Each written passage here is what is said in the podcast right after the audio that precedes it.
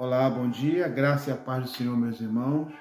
Mais uma manhã com o nosso devocional diário Poder e Graça. Sejam muito bem-vindos.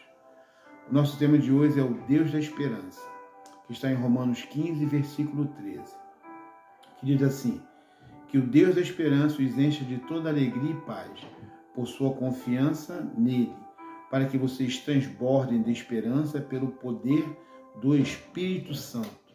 A cada manhã nós temos que estar cheios dessa esperança, pois a misericórdia do nosso Senhor, ela se renova a cada manhã. E, e com essa alegria e com essa paz nós temos que caminhar, caminhar em nossa vida cotidiana, no nosso trabalho, no nosso lar, pois estamos cheios da presença do nosso Deus, o nosso Deus da esperança.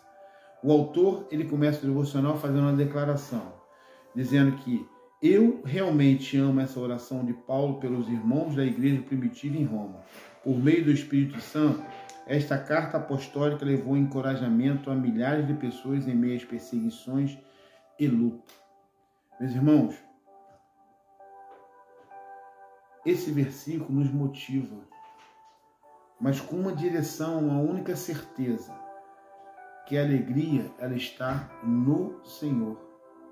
É o Senhor que nos enche com essa paz, é o Senhor que nos faz, nos faz transbordar na presença do Espírito Santo de Deus. O autor continua que o nosso Deus da esperança permite que tenhamos alegria em toda circunstância, mas tudo depende, dependerá do lugar ou da pessoa em que você espera. Muitas pessoas se frustraram porque depositaram esperança no lugar errado. Por isso, coloque seus sonhos fé e esperança nele, porque o seu Pai trabalha em favor daqueles que neles esperam. Meus irmãos, o nosso Deus, ele entregou o seu Filho por nós. E a nossa confiança hoje é em Jesus. É a nossa única alternativa de esperança. É o nosso único caminho em busca da nossa salvação. E é com muita alegria que nós começamos essa manhã é, meditando nesse versículo, para que nossos corações realmente transbordem de alegria e paz na presença do nosso Deus. E a questão é: em quem nós estamos depositando a nossa esperança?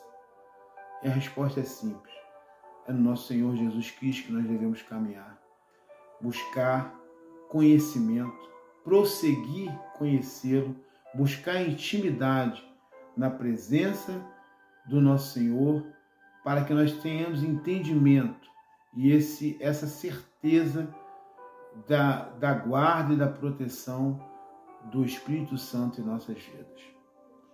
Que Deus abençoe, meus irmãos, a vossa vida. Que Deus abençoe o seu dia, em nome de Jesus.